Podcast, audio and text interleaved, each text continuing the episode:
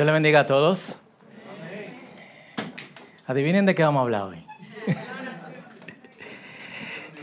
¿Eh?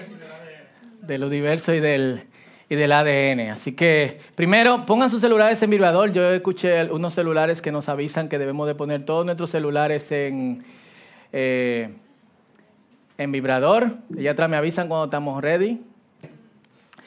Estamos en una serie que se llama ADN y hoy vamos a estar hablando sobre cueste lo que cueste.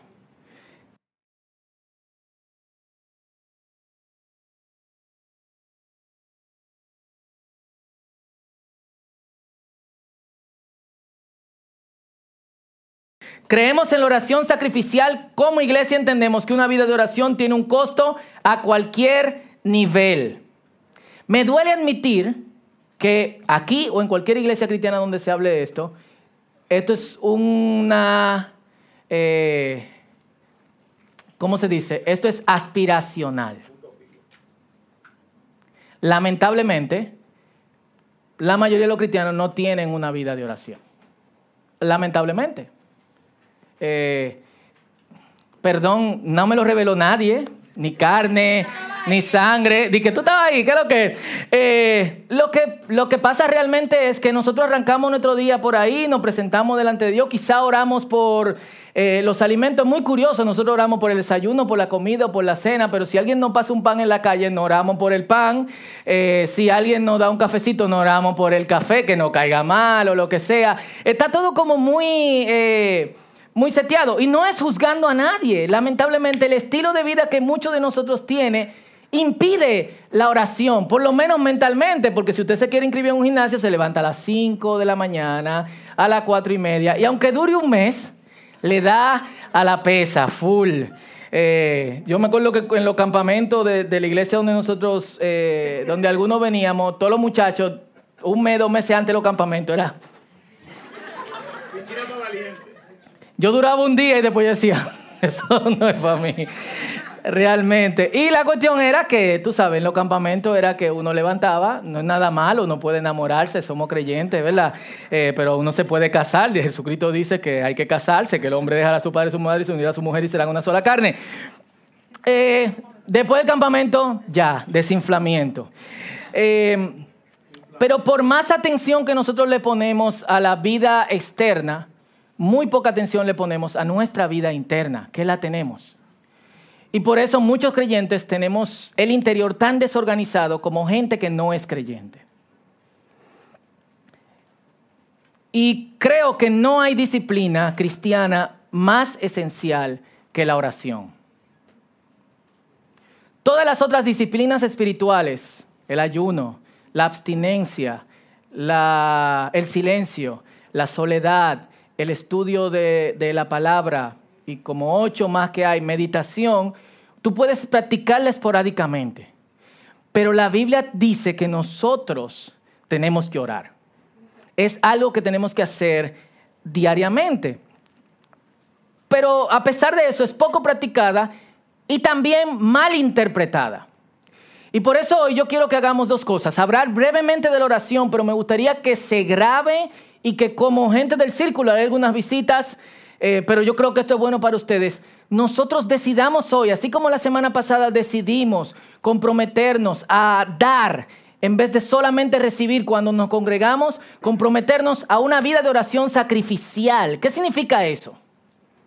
Significa que aunque me cueste, yo voy a orar.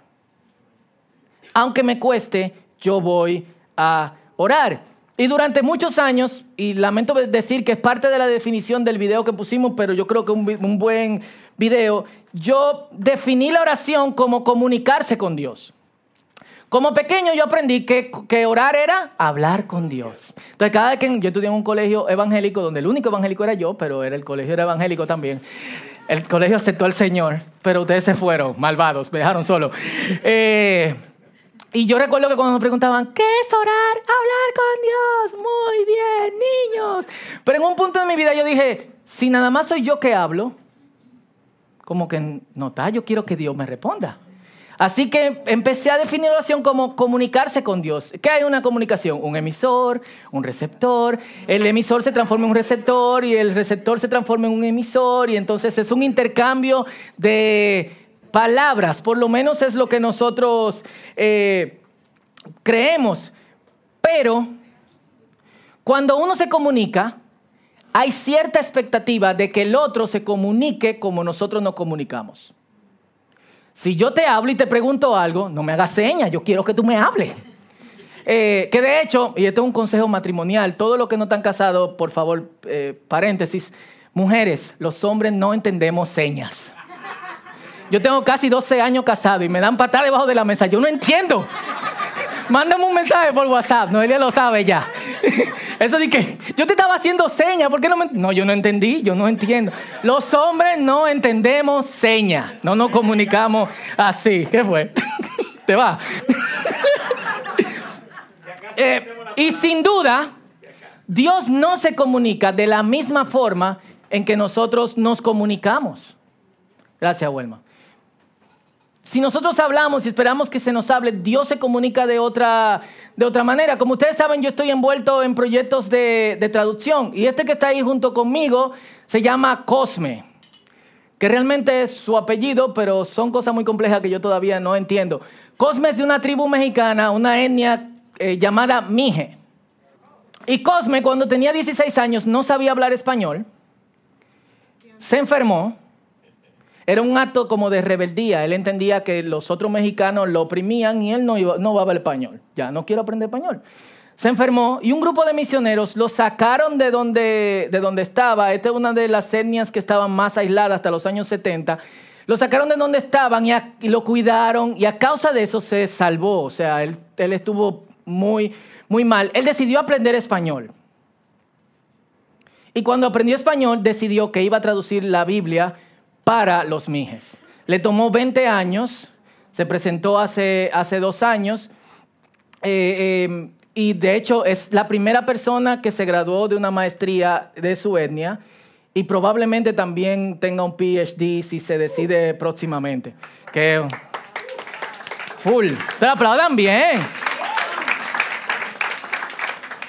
Y Cosme ha estado estudiando conmigo la especialidad de traductología y una, a, mí me ha tocado un par de veces dormir con él en el mismo, en el mismo cuarto. Los indígenas no entienden sarcasmo, ironía ni chistes. Y él un día me lo dijo, en un viaje, me dijo, Fausto, los indígenas no entendemos ni los chistes ni el sarcasmo. Deja de hacerme sarcasmo, ironía, chistes. Y full. Que yo entendí en ese momento que ellos no se comunican de la misma manera en que nosotros nos comunicamos. Y pasa también de alguna otra manera con Dios y pasa desde Dios hacia nosotros. Hay momentos en que Dios nos está hablando y nosotros no estamos entendiendo. Full. Y en el momento en que nos acercamos a Dios, que nos damos cuenta por fin que, que Dios no está hablando, nosotros decimos, pero es que yo tuve tanto tiempo esperando, y yo, te lo dije así, asá, so, afu, acu. Pero realmente uno no entiende. Así que yo quiero hoy que nosotros agarremos otra definición de la oración como tener intimidad con Dios. Tener intimidad es mucho más diferente que simplemente comunicarnos. Tener intimidad es nosotros poder expresarnos de otras maneras y ser entendidos. Full. Pero nosotros no podemos lograr intimidad con Dios con cinco minutos hablando sin dejar que Dios nos hable y sin exponernos a la presencia de Dios. Y en la oración Dios no solamente escucha lo que yo le estoy diciendo, Dios también me habla, pero Dios también me hace sentir que estoy cuidado, que puedo estar tranquilo, que puedo descansar. Es como cuando tú tienes a alguien que te quiere mucho y tú llegas y le vacea como tú te sientes y lo que tú recibes de esa persona no es una respuesta, no es cómo tú tienes que arreglar la situación, sino un abrazo. ¿A quién le ha pasado eso? ¿cómo tú te sientes? Tú sientes que no hay nada que decir, sino que se te dijo todo. Porque usualmente nosotros sabemos qué tenemos que hacer.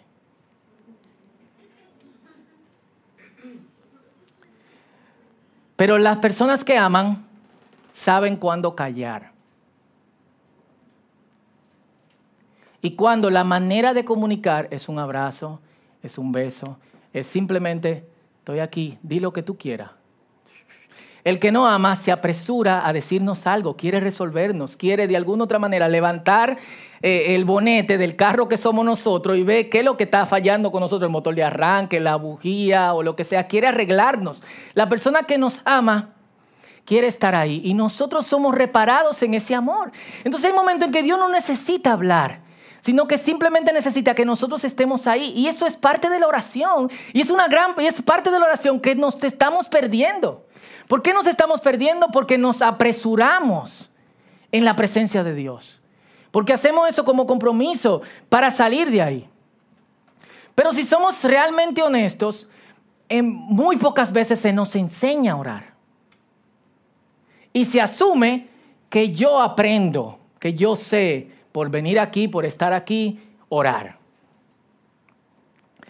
En Lucas capítulo 11, versículo 1, y pueden ir buscando Mateo capítulo 6, eh, del versículo 5 al 14, eh, Lucas 11, 1 da como el preludio de este, de este versículo. Si me pueden apagar esta luz de aquí arriba, dice sobre tarima, para que se vea un poquito mejor la pantalla. Gracias. Perfecto.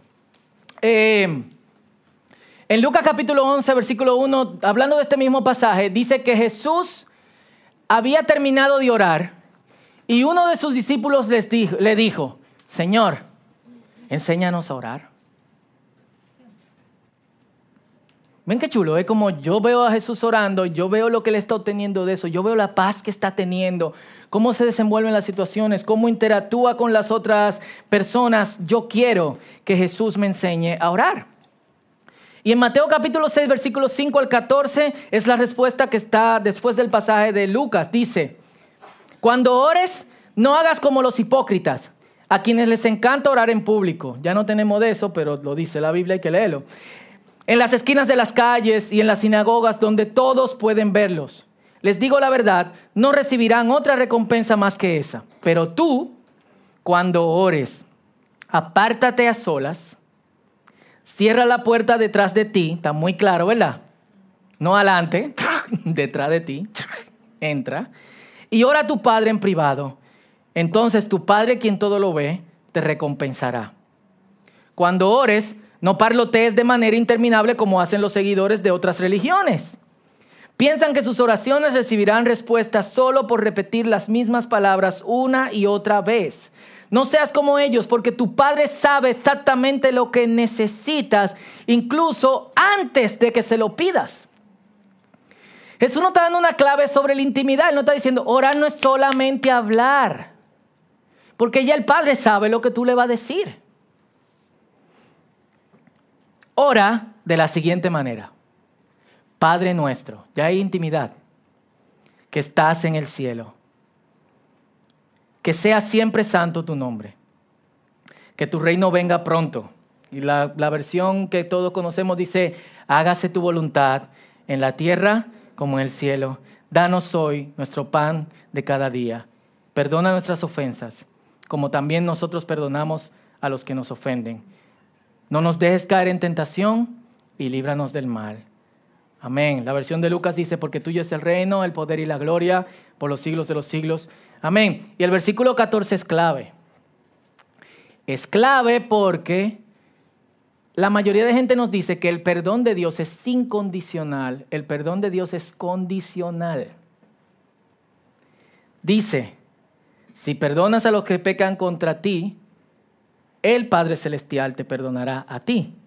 Pero si te niegas a perdonar a los demás, tu Padre no perdonará tus pecados. Antes de seguir con la oración, ¿A quién no has perdonado? Porque si no has perdonado a alguien,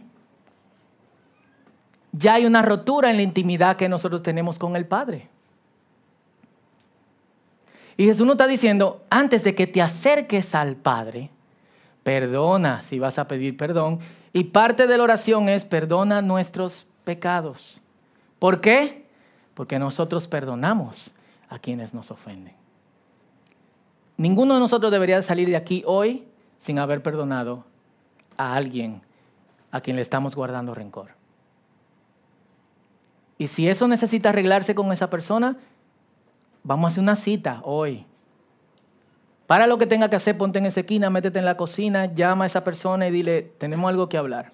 Yo no tengo nada que hablar contigo. Tenemos algo que hablar. María Francisca, perdóname. Eh, tenemos algo que hablar.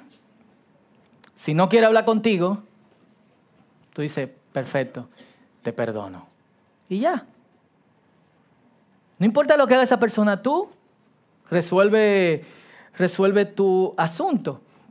Entonces, un aspecto importante porque quiero guardar tiempo para que nosotros oremos. La Biblia nos dice, hay que orar. Después de Jesús decir cómo no debemos orar, Él nos dice, cuando oren. Entonces se espera de nosotros que, que oremos. ¿Cómo orar? Mateo 6 del 5 eh, al 8 nos dice cómo debemos orar. Tranquilos, aparte, en soledad. ¿Qué orar? Nos dice qué nosotros tenemos que decir en la oración. No tenemos que repetir las mismas cosas, pero más o menos nos dice cuál es la, estructura. Y nos dice cuándo orar. Primera de Tesalonicenses 5:17 dice, oren todo el tiempo. Yo no quiero orar sin, decir orar sin cesar porque César siempre dice, yo, por eso yo no oro, porque la Biblia dice que no oren conmigo. Eh, lo dice de verdad. Dicen, oren todo el tiempo. Y tú te preguntas, ¿cómo tú puedes orar todo el tiempo? Creo que una de las cosas, para seguir rápidamente, que impide que nosotros permanezcamos con el Padre que nosotros, y lo he dicho otras veces, pero tengo que repetirlo, cuando nosotros decimos amén, nuestra oración y nuestra conexión con el Padre terminó y arrancamos por nuestro día como si nosotros viviéramos sin Dios, desperdigado por ahí. Y hay muchas oportunidades para orar. Cuando alguien te quilla, entonces lleva tu mente, es tiempo de continuar mi oración.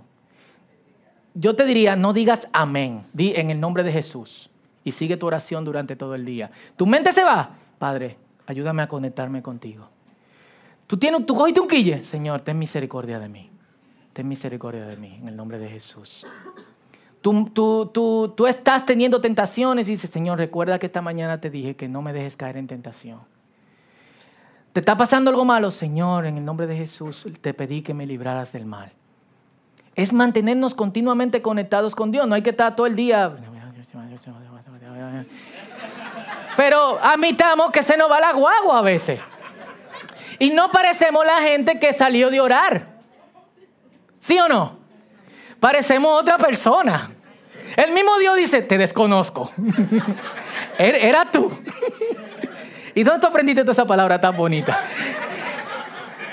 Del Padre Celestial que está en el trono, rodeado de querubines, donde hay topacio, eh, terciopelo, no sé cuánto, ta, ta, ta, calle de bacon, mar de Coca-Cola, árboles de parmesano. Si yo fuera Juan, esa fuera mi visión, de que calle de oro. ¿Quién vive con el oro? Bacon. Entonces, la Biblia nos da la pauta. Hay que orar. El cristiano que no ora no es creyente. Y cuando yo digo que no ora, no es cinco minutos, no es apresuradamente, es apartar tiempo para la oración. Yo creo, y perdónenme mi radicalidad, que ningún creyente debe darse el lujo de no orar en una sola sentada, como decimos en el campo cibaeño de este lugar, media hora cada día. Ya sea antes de salir o al final de su día. No podemos darnos ese lujo. No podemos darnos ese lujo. ¿Cómo orar? Ya tú sabes. ¿Qué orar? Ya tú sabes. ¿Cuándo orar? Todo el tiempo. Y hay un, un elemento importante de la oración que casi siempre se nos escapa. La oración empieza de esta manera. Venga tu reino y luego dice, hágase tu voluntad. En la oración nosotros también confiamos que queremos que Dios haga algo por nosotros, pero que estaremos bien con lo que Dios decida hacer con lo que le pedimos. Lo repito, en la oración nosotros pedimos a Dios algo que Él haga por nosotros, pero también le pedimos desde el principio que estaremos bien, sea lo que sea que Él haga con eso. Y en casi toda la prédica de la oración se habla sobre la respuesta de Dios. ¿Quién, cuáles son las respuestas de Dios? Se las saben de memoria, díganlo. ¿Sí? ¿No? Y ahora no. Todas. Yo he escuchado muchísimas prédicas sobre eso. Nunca he escuchado una prédica sobre cuál es nuestra respuesta a la respuesta de Dios. Si Dios responde sí, estamos felices, pero si Dios responde no y si Dios responde ahora no, ¿cuál es tu respuesta? Ahora sí. ¿Y para cuándo? ¿Y para cuándo? Entonces, ¿cómo tú respondes a la respuesta de Dios? Si Dios te dice no, ¿cómo tú te sientes? Porque como nosotros respondemos a la respuesta de Dios, revela cuál es nuestro espíritu interno. Si tenemos un espíritu sumiso a la voluntad de Dios, que es lo primero que pedimos, o si tenemos un espíritu rebelde. Tú estás aquí para hacer lo que yo quiera. ¿Por qué tú no hiciste lo que yo quise? ¿Por qué tú me dices que ores si tú no vas a hacer lo que yo te dije que tú tenías que hacer? Así que decimos casi siempre, ¿quiénes nos han dicho eso? Yo te pedí, tú me dices que pida. Pero escucha la voz de Dios que también te dice, yo también te dije que ores para que se haga mi voluntad. Nuestra respuesta tiene que estar conectada con el corazón de Dios sabiendo que lo que Dios haga es lo mejor. Y te pregunto, ¿cuál es tu espíritu al recibir la respuesta de la oración? ¿Es un espíritu rebelde o es un espíritu sometido a Dios? Si tenemos un espíritu sumiso, expresamos que sea lo que sea que Dios nos responda, nosotros lo aceptamos y estamos bien con eso. Y es lo mejor. Y quienes han tardado, yo... Eh, yo una vez me quería suicidar con un cuchillo de mesa. Yo sabía que no iba a funcionar, pero bueno, porque Dios no, iba, no estaba dándome algo que yo, que yo quería. Pero cuando Dios me dio lo que Él entendía que Él tenía que darme, era mucho mejor y le agradezco a Dios que agarré un cuchillo de mesa.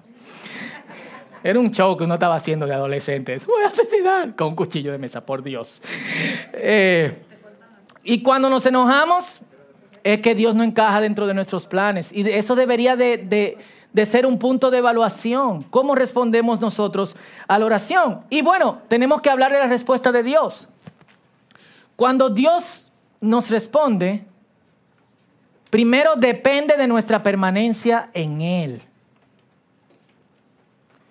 Tenemos que ser bíblicos. El perdón de Dios tiene una condición, la respuesta de Dios tiene una condición. No lo digo yo, lo dice la Biblia. Y perdón todas las veces que hemos dicho, pide lo que te da la gana, porque el Señor dice, pide, y yo te daré por heredad las naciones ahora, y todo lo que pise debajo de tus pies te será dado en el nombre de Jesús. Amén. Pisa ese carro, pisa esa tierra, pisa esa mujer. Pésala. ¿Eh? Hay una hermana huyendo para que no la pisen. Pero, ¿qué dice la Biblia? Juan capítulo 15, versículo 7. Si ustedes permanecen en mí y mis palabras permanecen en ustedes, pueden pedir lo que sea al Padre y les será concedido. Entonces, primera pregunta, ¿estás intimando con Dios? Segunda pregunta, ¿es tu espíritu rebelde o sumiso? Tercera pregunta, ¿permaneces en Dios? Una oración sacrificial va a necesitar que nosotros hagamos todos estos análisis, honestamente. ¿Quién no quiere que Dios le responda? Yo quiero que Dios me responda. Entonces la Biblia me da la clave, permanece en mí. ¿Cómo permanecemos en Dios? Cada vez que se nos va la mente con una guagua, agarrémosla y volvamos a someterla a Dios. Full. Entonces, primero depende de nuestra, de nuestra permanencia en Dios y luego encuentra oposición en el mundo espiritual. Hay un mundo espiritual donde lo que nosotros oramos se está luchando para que no se dé. Si leemos en Daniel capítulo 10, versículo 12 al 14, Daniel recibe una visión y quiere que Dios le responda el significado de esa visión. Y dice que estuvo 21 días y Dios no le respondía. Y esto fue lo que pasó el 21 día. Entonces dijo, llegó un ángel y dijo, no tengas miedo, Daniel.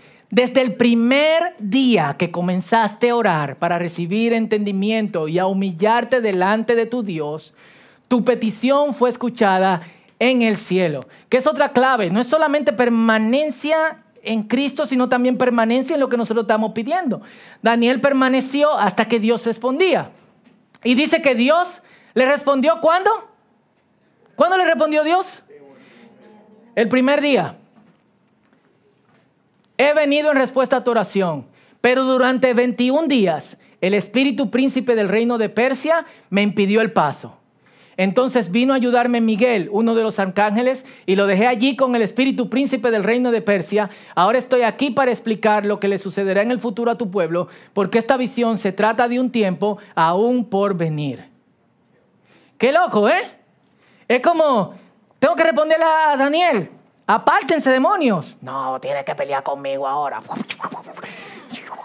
Miguel, huye. Hay unos demonios que están impidiendo que yo llegue y le dé la respuesta a Daniel. Cambio. Ok, ya voy. Cambio.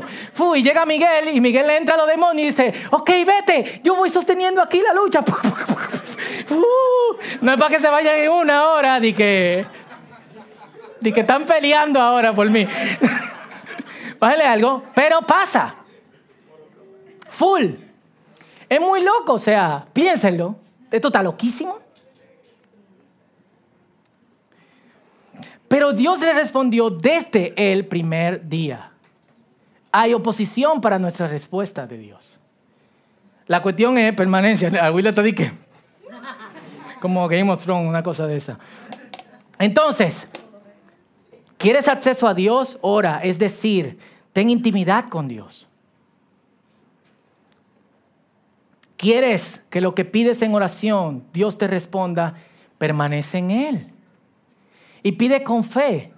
Y si tú no tienes fe, pide fe. Me acuerdo este padre que está, eh, los discípulos están tratando de sacar este, este demonio de su hijo porque está mudo y no pueden. Y los discípulos respondiendo no, no pueden. Jesús viene de la montaña orando y dice, ¿qué es lo que está pasando aquí? Oh, tus discípulos están tratando de sacar ese demonio, pero parece que no aprendieron bien la clase de, de, de rependedera. Ok.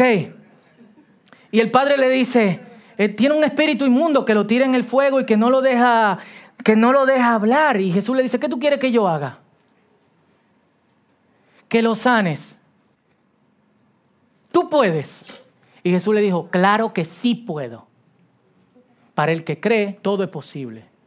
Hay otra versión que lo pone mucho más chulo y dice, ¿cómo que sí puedo? ¿Es conmigo que tú estás hablando? O sea, para el que cree, todo es posible. ¿tú crees? Y el padre dijo, creo. Y Jesús le dice, ¿tú crees? Ayuda a mi incredulidad.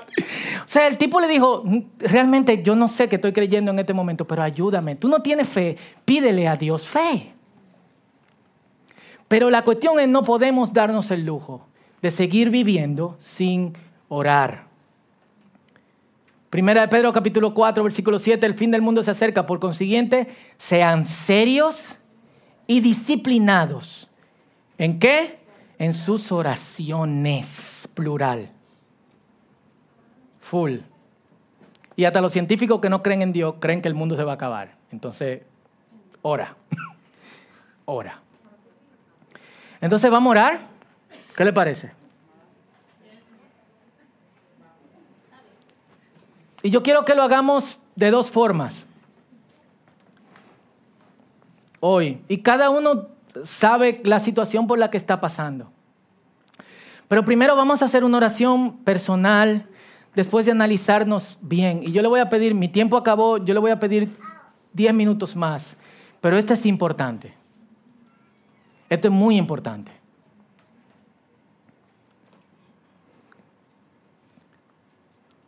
Entonces, donde estás, inclina tu cabeza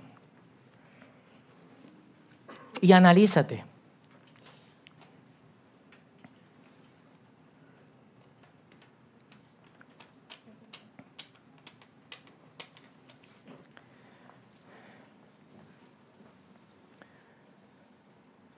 ¿Estás permaneciendo en Cristo? ¿Estás perdonando a quienes te han ofendido?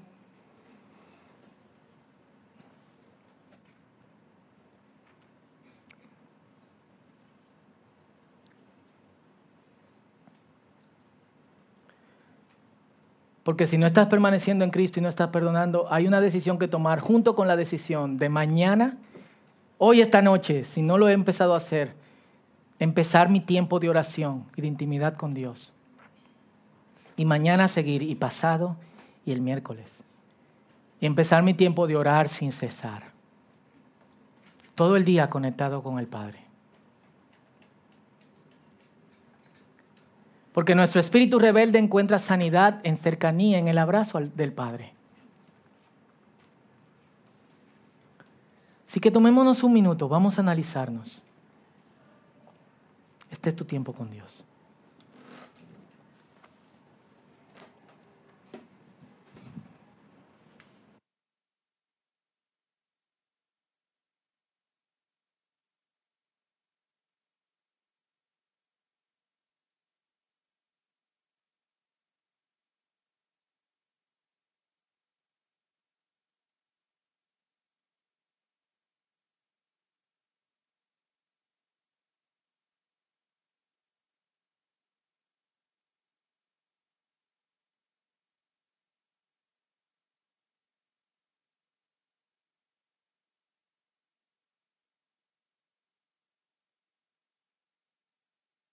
Vamos a orar por un compromiso.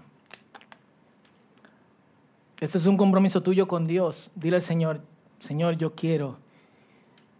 Si no lo tienes, porque yo sé que aquí hay gente que deben tener una vida robusta de oración. Señor, me comprometo a orar por lo menos 30 minutos cada día.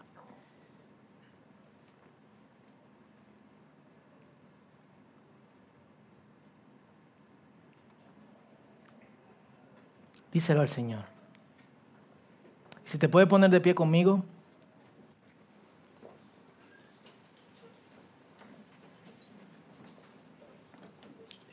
Y vamos a pedir por fe también.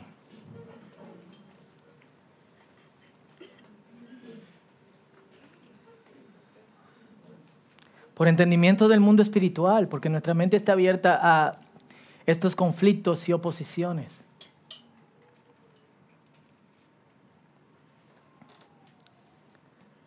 Ora conmigo, Señor, en el nombre de Jesús. Nos presentamos todos delante de ti y como iglesia queremos tener una vida de oración que nos cueste. No importando que tengamos que dormir menos, no importando que tengamos que decidir no hacer ciertas cosas, entendemos que, y quiero que se lo diga en tus propias palabras, entiendo que lo mejor es tener intimidad contigo. Padre, y te pido por aquellos que, se le va la guagua durante el día, por todos nosotros se nos va en algún momento. Ayúdanos a orar sin parar a estar continuamente conectado contigo, permaneciendo en ti, permaneciendo en quien tú eres, permaneciendo en tu palabra, recordando lo que tú nos has dicho temprano.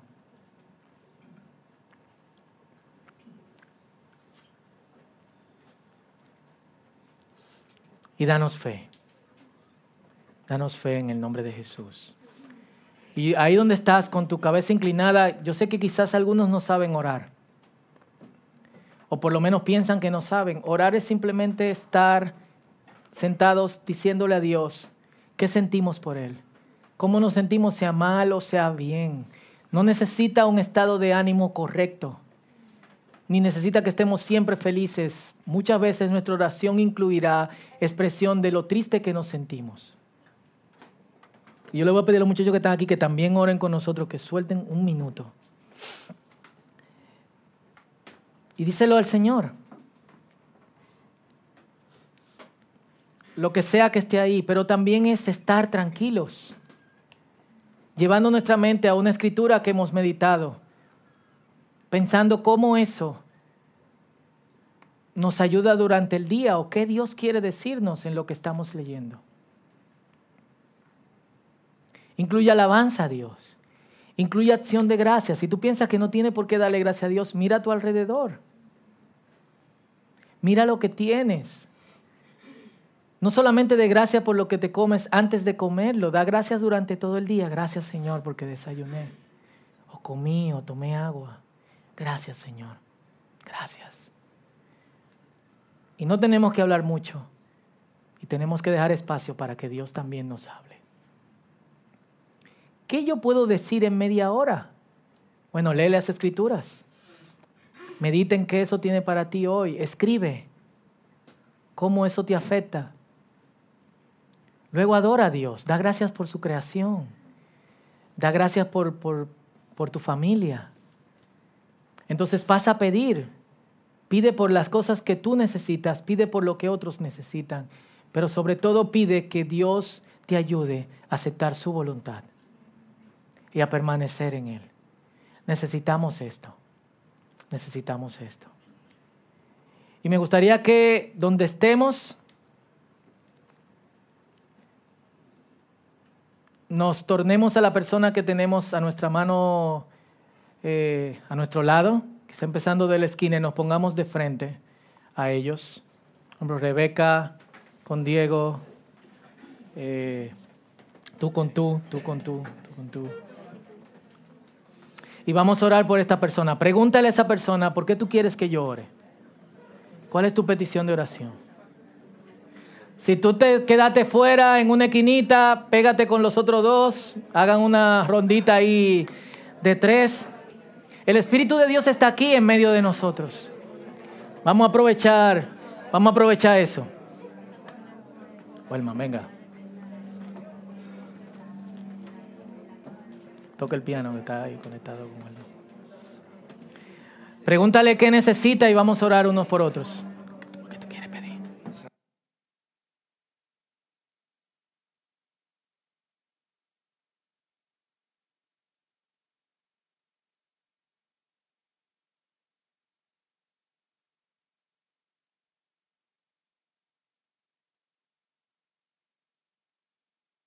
y dónde estás, ora. Y a, la, a, la, petición de las personas que nos rodean, agreguémosle que pueda permanecer en el Señor y que pueda tener fe y que pueda aceptar la voluntad de Dios. Amén. Gracias, Señor. Gracias, Señor.